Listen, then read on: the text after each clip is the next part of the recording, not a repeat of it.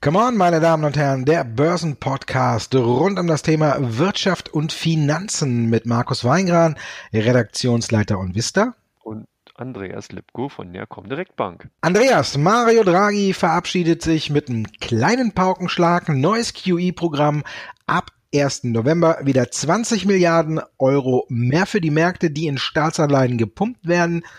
Der Markt nimmt's freudig zur Kenntnis, aber eher auch so ein bisschen gelassen der ganz große Befreiungsschlag für die Anleger nicht, oder? Ja gut, also die Maßnahmen, die da ergriffen worden sind, haben zumindest auf den ersten Blick aus meiner Sicht heraus schon überrascht. Also man hat hier den Spagat zwischen Erwartung und Enttäuschung eigentlich ganz gut geschafft und äh, zumindest hat der Draghi so aufgehört, wie er begonnen hat mit expansiver Geldpolitik. Man, interessant war auch die Reaktion bei den Bankaktien. Erst äh, Euphorie, dann stiegen sie halt sehr, sehr stark und auf einmal kamen sie stark zurück, weil da, glaube ich, vielen bewusst geworden ist, dass der Negativzins ja eigentlich ein Belastungsfaktor für Aktien ist. Also man muss sehen, ob hier wirklich das, was jetzt gerade äh, oder was gestern von der EZB hier in die Märkte gegeben worden ist, ob das auch wirklich so umgesetzt werden kann und ob das vor allen Dingen, jetzt kommt das Wichtige, auch in der Realwirtschaft ankommt, Markus. Wir haben ja in den letzten Jahren bereits schon sehr, sehr expansive Maßnahmen gesehen, die dafür sorgen sollten, dass die Konjunktur in Europa wieder richtig Schwung bekommt. Aber was sehen wir momentan? Deutschland steht kurz davor, in die Rezession zu schlittern, zumindest in der formellen. Das heißt, drei äh, Quartale mit einer rückläufigen Wirtschaftswachstum ist ja sozusagen die Definition dafür. Und das erleben wir wahrscheinlich jetzt. Also da kann man sich natürlich schon die Frage stellen, ob die Maßnahmen, die jetzt zuletzt von der EZB ergriffen worden sind, wirklich so sinnhaft waren oder nicht. Oder wie siehst du das? Ja, also ist ja immer eine Frage noch, äh, wo geht das Geld hin? Ne? Ich finde am meisten, ja, profitieren die an äh, die Aktienmärkte eventuell davon, weil die Aktien steigen, das Geld, die Banken wissen nur vielleicht manchmal gar nicht mehr wohin damit. Äh, aber ja, beim Verbraucher irgendwie kommt es nicht an. Ne? Da ist dann die Diskussion über ähm, ja Helikoptergeld, ob sowas nicht vielleicht besser wäre oder wenn man Steuererleichterungen einführt, aber da kann die EZB ja nicht auf die einzelnen Länder äh, durchgreifen. Aber ich meine, ja, die Unternehmen sollen expandieren, sollen sich Geld leihen, aber das geht ja nur, wenn eine gewisse Nachfrage da ist hier kann ja sich nicht jeder noch einen fünften Fernseher kaufen, nur damit äh, irgendwie einer äh, expandiert und mehr Fernseher baut oder sonst was. Ich, das ist das Schwierige, glaube ich, dass die Nachfrage eigentlich gar nicht dafür da ist. Jetzt haben wir geguckt, ja, ja, die Bestrafung für die Banken, wenn sie ihr Geld parken, hält sich dann so ein bisschen in Grenzen. Der Staffelzins äh, drückt's ein bisschen. 500 Millionen Euro sollen angeblich dann durch jetzt äh, 2020 gespart werden im Vergleich zum Vorjahr. Insgesamt sind es 1,9 Milliarden Euro, die jetzt auf die Banken zukommen. Muss man gucken, wie sich das dann auf die Deutsche Bank und so verteilt. Also für die Deu deutschen Geldhäuser, die ja eh schon ein bisschen in der Bedrulle sind, ist natürlich Staffelzins hin oder her. Es ist nicht das Wahre oder nicht das Gelbe vom Ei. Der deutsche Sparer leidet und Draghi, finde ich, hat sich hier mit einem Paket verabschiedet, was den Märkten meiner Meinung nach nicht hilft. Er hat jetzt in seiner gesamten Amtszeit fast nicht geschafft, die Inflation dahin zu bringen, wo er sie haben wollte. Und als mahnendes Beispiel muss man ja eigentlich auch immer Japan anführen. Die haben ja schon seit weiß ich nicht wie vielen Jahren eine expansive Geldpolitik und äh, deswegen ähm, muss man halt gucken, da funktioniert es ja auch nicht richtig. Und jetzt muss man gucken, ob es in der äh, EU funktioniert. Und ich denke, er hat auch Christine Lagarde als seine Nachfolgerin äh, nicht geschafft äh, oder die steht jetzt unter Druck. Was soll die noch machen, wenn es nicht klappt? Ja, das ist eine gute Frage. Also zumindest ähm, kann man dann weiter an der Zinsschraube drehen und das Ganze noch weiter ins Negative ähm, absenken sozusagen. Also es bleibt auf jeden Fall spannend und wir werden hier sicherlich noch viele Ausgaben haben, wo wir über die EZB-Politik dann sprechen werden. Ja, vor allen Dingen, ob es funktioniert oder nicht, wir werden sehen. Ich bin da jetzt ein bisschen skeptisch, aber ja, unterm Strich hat sich ein Bedragi hier mit einem kleinen Pauken Schlag verabschiedet. Er geht als erster äh, EZB-Präsident in die Geschichte ein, der die Zinsen nur nach unten gedreht hat, nicht einmal erhöht hat. Naja, ist was für die Geschichtsbücher, aber ist natürlich alles auch nicht so Freude. Aber du hast schon gesagt, die Banken sind Achterbahnfahrt gefahren, äh, Achterbahnfahrt gefahren. Äh, auch der Euro ist gestern Achterbahnfahrt gefahren. Also da muss man auch sagen, es ging erst tierisch runter, dann ging es wieder rauf. Und jetzt ist ja auch nächste Woche die FED.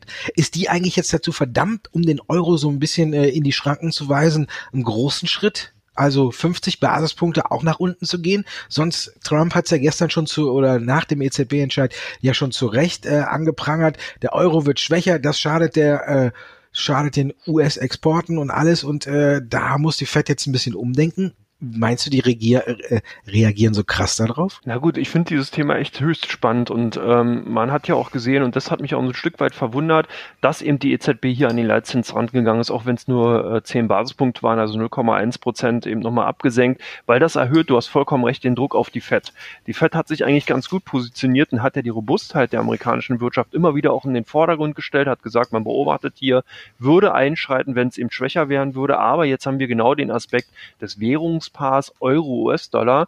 Und das ist ja so, äh, auch eine Indikation dafür, wenn sich eben der Euro hier nachhaltig weiter äh, verbilligt zum US-Dollar, wären eben europäische Produkte interessanter für US-Konsumenten und das würde dafür sorgen, dass sozusagen die US-Wirtschaft geschwächt wird. Und da könnte es jetzt wirklich tatsächlich ähm, dazu kommen, dass die äh, US-Fed sich genötigt fühlten, gefühlt, einen Zinsschritt zu machen. Und das kommt natürlich jetzt auch in der Gesamtsituation mit den Forderungen vom US-Präsidenten Trump hier äußerst ungelegen, weil jetzt könnte man nämlich annehmen, dass sozusagen die US-Fed nicht nur reagiert hat, weil die EZB reagiert hat, sondern weil die US-Politik es gefordert hat. Und demzufolge wäre ein Zinsschritt um ein halbes Prozent, also 50 Basispunkte, aus meiner Sicht heraus wesentlich zu viel. Wenn, könnte ich mir vorstellen, dass man hier auch wirklich homöopathisch vorgeht.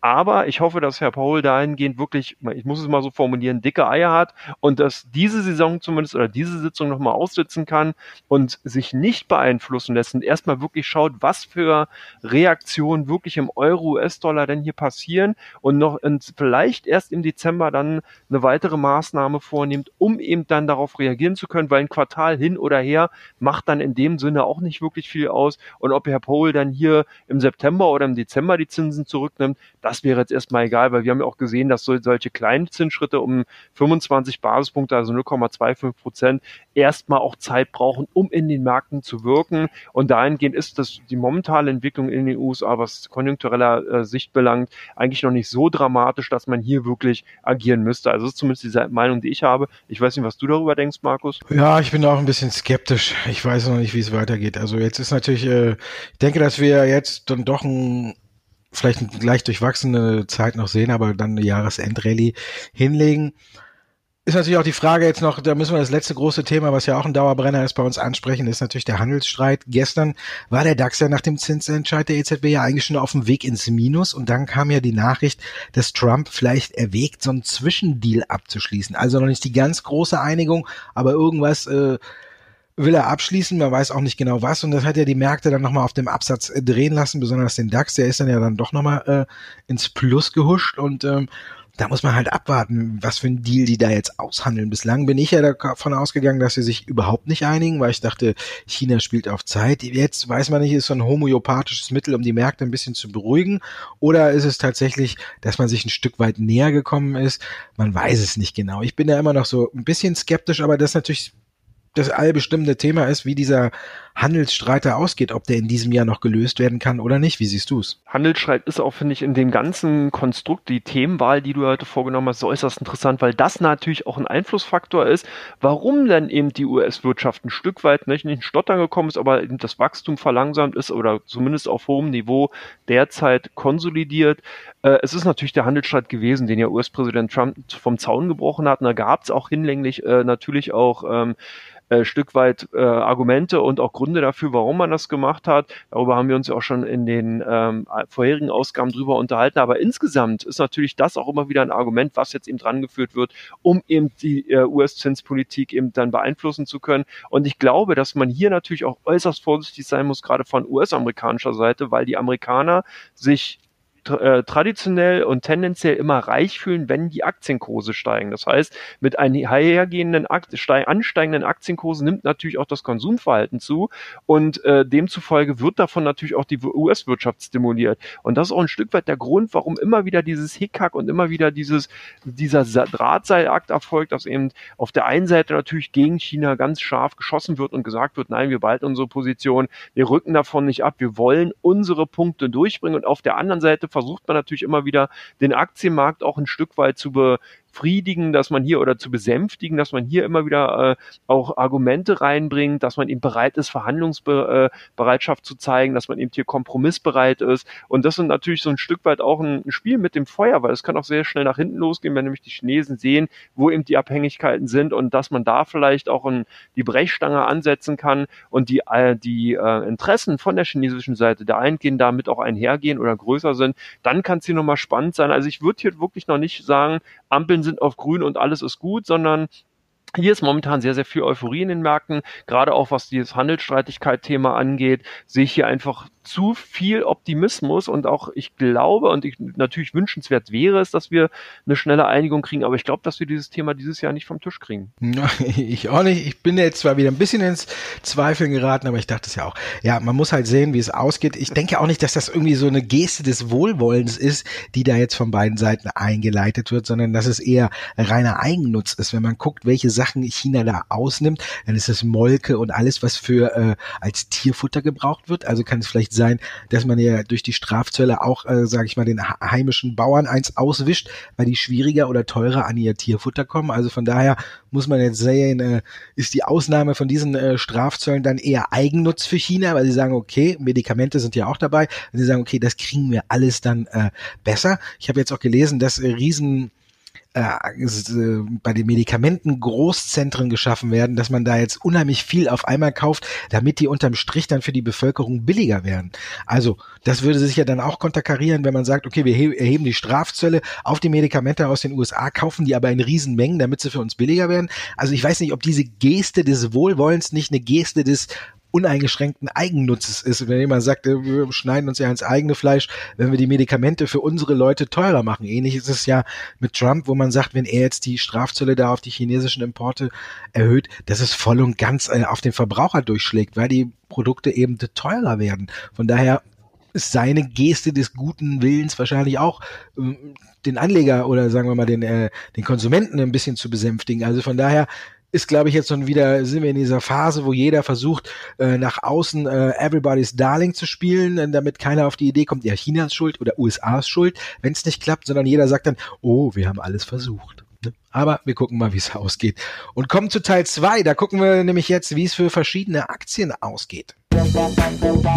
Da hat man gedacht, der Dieselskandal ist vom Tisch, meine Damen und Herren. Und dann am Donnerstag, ein bisschen untergegangen in der EZB-Entscheidung, auf einmal neue Vorwürfe gegen VW. Angeblich sollen die neuen Motoren auch so eine Art Mogel-Software enthalten, die erkennt, wann man auf dem Prüfstand ist. Der SWR hatte das berichtet und sich auf interne Dokumente berufen, die man ihm zugespielt hatte. Da natürlich jetzt die Frage, VW hat sofort dementiert. Sind die Vorwürfe für dich schon wieder vom Tisch oder kommt da noch was? Also hier kann man ganz klar sagen, sollte Volkswagen wirklich in dieser Form gemogelt haben und das bisher nicht auf den Tisch gelegt haben, beziehungsweise das neue Vorwürfe sind, dann muss man wirklich an dem Verstand und an der Intelligenz des Vorstands zweifeln. Das kann man gar nicht anders formulieren. Ich glaube nicht, dass wir hier wirklich in dieser Form, wie wir es eben in den alten Abgas- oder Dieselskandalen äh, gesehen haben, dass da irgendwelche Manipulationen oder äh, Mogeleien vorgenommen worden sind. Und äh, dahingehend gab es ja auch schon das Dementi vom äh, Sprecher von Volkswagen. Ähm, ich sehe weiterhin ähm, das Thema zumindest natürlich noch vorhanden für Volkswagen dahingehend, dass man hier natürlich noch die ein oder anderen Klagen anhängig haben könnte und anhaben wird. Aber ich glaube, dass man hier dann auch reinen Tisch gemacht hat und dass die neueren Modelle, Abgasnorm Euro 6, äh, dahingehend nicht betroffen sind, dass man hier also ähm, wirklich aus diesen äh, Skandalen eben auch gelernt hat und dahingehend dann diese Vorwürfe, die zumindest erstmal erhoben worden sind, erstmal haltlos sein sollten, beziehungsweise hoffentlich haltlos sind. Äh, sind denn die Produkte von Apple, die vorgestellt worden sind, aus deiner Sicht heraus haltlos oder sind das richtige Knaller, Markus? Was denkst du darüber? Also für mich sind es überhaupt keine Knaller. Als ich gelesen habe, dass der neue A13-Chip, der ja angeblich der schnellste auf dem Markt sein soll, es ermöglicht, Selfies mit der vorderen Kamera in Zeitlupe zu machen. Da war für mich klar, wer braucht's? Also das ist für mich äh, eine Funktion. Ich weiß nicht. Ich habe meine Tochter gefragt, die ist zwölf Jahre alt und äh, selbst die hat mir geantwortet: Wow, was soll ich denn damit? Und ich meine, die ist voll in dem Fieber drin und alles und die sagt zu mir: Braucht kein Mensch. Und wenn die es schon sagt, das ist ja vielleicht gerade auch so die Generation, die damit angesprochen werden soll. Wenn die zu mir sagt, kann ich nichts mit anfangen, dann ist das für mich äh, nichts. Die Kamera neu, toll, ja, aber auch damit hat Apple beim neuen iPhone nur zur Konkurrenz aufgeschlossen. Wo sie für mich komplett versagt haben, ist G5 oder 5G umgekehrt so rum. Hat das neue iPhone 11 nicht. Da haben sie, holt sie die Streitigkeit mit Qualcomm ein. Und da muss man sagen, jetzt haben sie ja die Intel-Sparte gekauft und die liefert erst nächstes Jahr einen G5-fähigen Chip fürs iPhone. Also wer da äh, 5G haben will, der muss noch ein Jahr warten. Für mich das iPhone kein großer Wurf, 0815 Produkt im Vergleich zum iPhone X keine große Änderung, von daher 0815, kein schlagendes Kaufargument, die Kamera hinten, der Boppel wird immer größer, ich weiß gar nicht, irgendwann reißt man sich wahrscheinlich die hintere Tasche an dem Ding aus, an der Kamera und von daher für mich kein großer Wurf. Was alle gefeiert haben, sind die neuen Streaming-Angebote auf Spiele oder auf Filme. Auch da muss ich sagen, mich hat's nicht überzeugt, weil Apple hat für mich eher so ein Armutszeugnis rausgegeben, nämlich 4,99 äh, Dollar, weil man auch nicht viel hat. Man hat nicht viel im Angebot und dann kann man auch nicht hohe Preise machen. Und dass dann alle das, das als Kampfpreis verkaufen, weiß ich nicht. Ein Kampfpreis wäre es für mich, wenn ein bombastisches Angebot da wäre und ich damit in den Markt gehe und sage, das ist der Preis. Aber für die 4,99 bekommt man eine neue Serie. C, da ist ja der ehemalige Aquaman aus den Kinos zu sehen. Äh, und ich habe mir den Trailer angeguckt. Mich lockt's nicht an, ist alles Geschmackssache. Und dann habe ich mir den Trailer angeguckt, mit dem Disney ein paar Wochen später dann mit Disney Plus auf den Markt geht, The Mandalorian. Da muss ich sagen, das haut mich vom Hocker. Das wird wahrscheinlich jeden Star Wars-Fan vom Hocker hauen. Und von daher muss ich sagen, selbst wenn Disney mit einem Preis auf den Markt kommt, der doppelt so teuer ist, dann haben die das drei, vier, fünffache Angebot. Ich weiß nicht, da ist Marvel dabei, da ist Disney an sich dabei, dann ist da Pixar dabei, dann haben wir äh, den Dokumentationschannel und Star Wars, das sind für mich Funde, da kann Apple gar nicht ran. Und dann kommt ja noch dazu, dass sie jetzt für jeden, der sich ein iPad und noch ein paar andere äh, ausgesuchte Produkte wie eben das iPhone kauft, dass er ein Jahr Apple TV kostenlos sehen kann. Also an diesem Großteil der Kunden, die sie dadurch gewinnen, verdient Apple ein Jahr lang gar nichts und zahlt Milliarden für die neuen Produktionen. Wahrscheinlich ist in einem Jahr, wenn die sich entscheiden müssen, das Pro, die Programmvielfalt größer, natürlich clever gemacht, aber ich weiß nicht, also für mich müssen aktuell Disney oder äh, Netflix und Amazon nicht vor Apple zittern.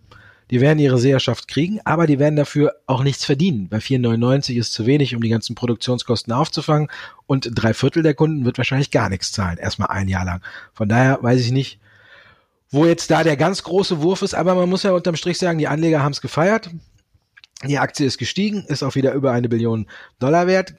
Ja, da kann man sich nicht gegen äh, stemmen gegen den Trend. Aber man, ich finde, man muss vorsichtiger werden. Für mich ist es nicht der große Wurf, aber das muss dann jeder auch so ein bisschen für sich entscheiden. Aber ich finde nicht oder ich bin nicht davon überzeugt. Bist du von Infineon überzeugt? Die haben einen guten Start in die Woche geliefert. Man sagte ja auch, dass sie auch von Apple ein bisschen profitiert haben. Daher die Frage vom Zuschauer oder Zuhörer, muss man besser sagen, ist hier noch mehr drin? Ja, bei äh, Infineon sehe ich jetzt momentan mm, doch sehr, sehr hohe Kursniveaus erreicht. Infineon hat natürlich davon äh, profitiert, dass sich die beiden Streithähne USA, China angenähert haben, dass der Handelskonflikt zumindest erstmal wieder thematisch äh, aufgeweicht worden ist. Und ähm, da haben die Aktien auch eine nette Performance hingelegt. Aber man darf halt nicht vergessen, auch Chip-Aktien zyklisches Geschäft. Du hast schon angesprochen, den Chip von Apple im, im, vom Konkurrenten Intel. Hier sieht man sehr, sehr kurze äh, Innovations- und Produktionszyklen. Die muss man wirklich am Ball bleiben. Und ein Stück weit hängt es natürlich auch davon ab, welche Geräte, welche Smartphones, Devices insgesamt, PCs natürlich dann Chip, äh, Chips auch anfordern, abrufen. Und wenn es da so ein bisschen holprig wird, und ich sehe es ähnlich wie du zum Beispiel, Apple, Apple ist ja nun ein großer Abnehmer von solchen Chips, natürlich von Intel, aber insgesamt natürlich kann man da Samsung und Huawei und so weiter nennen, die natürlich auch Chip Chips brauchen und Produkte aus dieser ähm, Geräte oder beziehungsweise Produktklasse, dann sieht man hier schon so eine leichte Stagnation. Also ich denke, bei Infineon sollte man auf jeden Fall natürlich das alte Motto Gewinne laufen lassen, wenn man sie hat, Stop-Loss reinziehen, gucken, wie sich der Markt weiterentwickelt äh, freuen, wenn man Gewinne hat, aber ich würde auf dem Niveau vorsichtig mit Käufen sein, weil ich doch einfach noch ein paar Gewitterwolken am Horizont sehe. Ich bin hier noch nicht so eitel äh, Sonnenschein geprägt, dass ich sage, hier, jetzt ist alles vorbei, äh, jetzt kommt die Jahresendrallye. Wir haben September, Oktober sind stürmische Börsenmonate, das sind die klassischen Herbstmonate an den Börsen. Hier kann es nochmal ruppig werden, Jahresende wird alles fallen, aber wie gesagt, eher mit Stop-Loss absichern.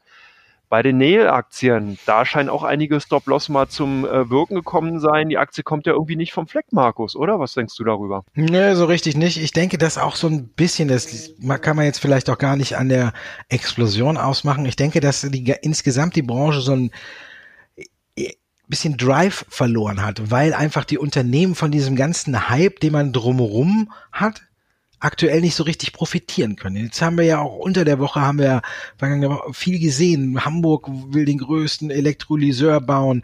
Äh, die Bundesforschungsministerin hat gesagt, sie will Geld in Wasserstoff äh, stecken. Unser Bundesverkehrsminister Scheuer hat gesagt, es gibt ab sofort neun Wasserstoffregionen in Deutschland, wo Wasserstoff getestet wird und alles. Alles schön und gut, alles ein Riesenfeld und wo auch viele Aufträge abfallen könnten. Aber sie kommen halt eben nicht. Nell hat eben die Auftragsbücher ganz ganz gut gefüllt, ist aber eben nicht äh, immer noch nicht profitabel. Der Umsatz ist im Vergleich zum vergangenen Jahr ein bisschen rückläufig gewesen. Das hemmt die Aktie so ein bisschen. Ich, da fehlt so jetzt der, der nächste Auslöser. Wenn ein Großauftrag kommt, wenn Nell irgendwie sagen kann, ähm, ja, wir kriegen von Scheuer hier jetzt, äh, der will zehn Wasserstofftankstellen haben oder so, dann ist der Drive sofort wieder da.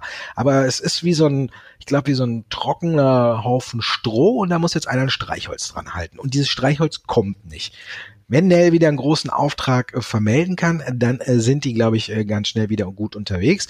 Jetzt sind sie zurzeit auf der IAA, aber auch von da kommt nichts. Vielleicht kommt danach irgendwas, ich weiß es nicht. Aber jedenfalls ist das so ein bisschen der Hemmschuh für die Aktie. Es fehlt so ein bisschen jetzt die neue Fantasie und die muss einfach kommen durch den Großauftrag. Auch der große Partner Nikola Motors hat ja gesagt, ja, ja, wir wollen überall Wasserstofftankstellen aufbauen. Ja, die wollen, die wollen, die wollen, alle wollen, aber keiner macht.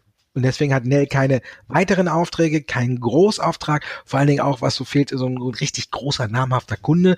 Nikola Motors, schön und gut, aber die haben noch nicht einen einzigen LKW mit Wasserstoff auf, auf der Straße. Die haben eine tolle Finanzierungsrunde jetzt wieder gemacht. Aber bis da was in Serie geht und bis die dann richtig Tankstellen bestellen, da gehen ja auch noch ein paar Jahre ins Land. Von daher ist es irgendwie alles nicht so richtig zum Greifen und deswegen kommt die Aktie nicht vom Fleck. Aber man sollte sie auf jeden Fall auf der Watchlist haben muss man Prosus, die neue äh, Aktie, äh, die in Holland so klammheimlich an die Börse gegangen ist, auf der Liste haben. Tochter von Napster, wenn ich mir angucke, die Beteiligung an Tencent, die da in enthalten ist, die ist ja schon mehr wert als die Aktie aktuell. Ja, nee, Markus, auf jeden Fall. Das Unternehmen ist eigentlich ganz interessant. Es ist natürlich ein Unternehmen aus dem Beteiligungssektor, die muss man immer mal ein bisschen sehen. Da gibt's diese klassischen Abschläge eben von, äh, von den Marktteilnehmern, weil man eben äh, bei undurch, undurchsichtigen Konstrukten, also das ist jetzt nicht negativ impliziert, sondern im Endeffekt weiß man zwar, an welchen Unternehmen beteiligt ist, aber man weiß ja nicht, wie das Management sich zukünftig an welchen Unternehmen, äh, Unternehmen beteiligen wird. Und deswegen machen die Börsen immer dahingehend oder die Marktteilnehmer kleinere Abschläge bei Beteiligungsunternehmen, um eben dieses Risiko einpreisen zu können. Du hast gesagt, Napster hat hier sozusagen die Beteiligungsfirma, die Tochter dann eben äh, an die Börse gebracht. 73 Prozent hält Napster weiterhin. Hier sind wirklich Delivery Hero, Tencent und so weiter eben drin enthalten. Das Unternehmen ist eines der wertvollsten Technologieunternehmen in Europa 95 Milliarden Euro Marktbewertung. Nur SAP ist größer mit 135 Milliarden. Ihr habt darüber auch einen schönen Artikel bei euch auf OneVista äh, geschrieben über Prosus. Ich denke, die Aktie hat auf jeden Fall die Chance, wenn sich die Börsen weiterhin positiv entwickeln, natürlich mitzuziehen. Das sind so diese klassischen Effekte, die man bei Beteiligungsunternehmen sieht. Ein Eigenleben wird sie natürlich dann nicht entwickeln können. Das Unternehmen stellt nichts her, das Unternehmen hat keine eigene, eigenen Service oder sowas, sondern es hält halt nur Beteiligungen, verlieren die Beteiligung an Wert, verliert folgerichtig Prosus auch an Wert, gewinnen die Beteiligung an Wert, gewinnen auch die Aktien von Prosus, also immer schön Auge auf Nasdaq und Co. halten. Dann kann man auch prognostizieren, wie sich die Aktien von Prosus äh, entwickeln werden. Ich denke auf jeden Fall interessant. Gerade eben auch aufgrund der Größe werden wir hier noch die eine oder andere, vielleicht sogar Indexaufnahme sehen äh, in einigen Spezialindizes oder Subindizes. Äh, von daher ruhig auf die Watchlist nehmen. Ich denke, ganz interessant. Schönes Wort zum Abschluss von Teil 2 und wir kommen direkt äh, zu Teil 3. Und da gibt's die meistgehandelsten Aktien bei der Comdirect und die meistgesuchtesten Werte bei OnVista.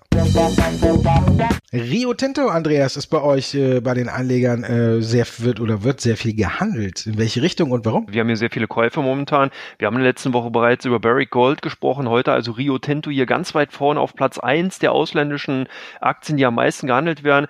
Sicherlich ganz klar der gestiegene Goldpreis, aber auch eben einige positive Analystenstimmen. JP Morgan hat sich hier nochmal zu Wort gemeldet, fand das Unternehmen gut, hat zwar das Kursziel äh, beibelassen, aber weiterhin auf Overweight. Also von daher die Aktien auch von unseren Kunden wahrscheinlich teilweise auf Overweight demnach gekauft bei euch die Ballard Power gesucht. Da war ja einiges los in der Woche, oder? Ja, die ist richtig geballert. ähm, aber nur zu Wochenanfang. Zehn Prozent nach oben und keiner wusste so richtig warum. Charttechnisch kann es ein Auslöser gewesen sein, dass einer gesagt hat, okay, hier ist jetzt eine Hürde überwunden, wir kaufen und dann sind viele hinterhergesprungen. So eine richtige Begründung dafür, dass die Aktie äh, zu Wochenbeginn zehn Prozent in die Höhe geschnellt ist, gibt's eigentlich nicht. Und ja, die üblichen Dinge, Hydrogenics ist übernommen worden, aber ob jetzt dann dadurch wirklich das große Übernahmefieber in der Branche losgeht, weiß ich nicht genau. Also so richtigen Grund dafür lässt sich nicht finden. Wahrscheinlich haben viele bei uns auch gesucht und sind nicht fündig geworden. Ansonsten muss man einfach mitnehmen, dass die Aktie sich charttechnisch schon ein bisschen freigeschwommen hat, sich auf die Watchliste legen und gucken, ob man dann dieses Risiko bereit ist zu gehen. Es ist ähnlich wie bei Nell oben schon angesprochen. Auch hier fehlt der riesengroße Auftrag, der die Aktie so richtig frei schwimmen kann und ja, die Auftragsbücher sind auch hier voll und Ballot Power ist auch nicht profitabel. Also von daher muss man sagen, eigentlich oben bei Nell schon alles gesagt, kann man eins zu eins fast ummünzen auf Ballot Power, nur dass beide eben in unterschiedlichen Bereichen im Wasserstoff tätig sind, während Nell die Wasserstofftankstellen herstellt, macht Ballot Power ja diese Wasserstoffstacks, die die Autos oder eben die verschiedenen äh, Fortbewegungsmittel antreiben. Snap hatte mit seinen Zahlen überrascht und ist in die Höhe gesprungen. Mittlerweile ist wieder ein bisschen Ruhe eingekehrt. Was machen die Anleger bei euch jetzt damit? Die kaufen weiter, beziehungsweise werden zumindest relativ rege gehandelt. Snap auch bei den ausländischen Titeln unter den Top 5.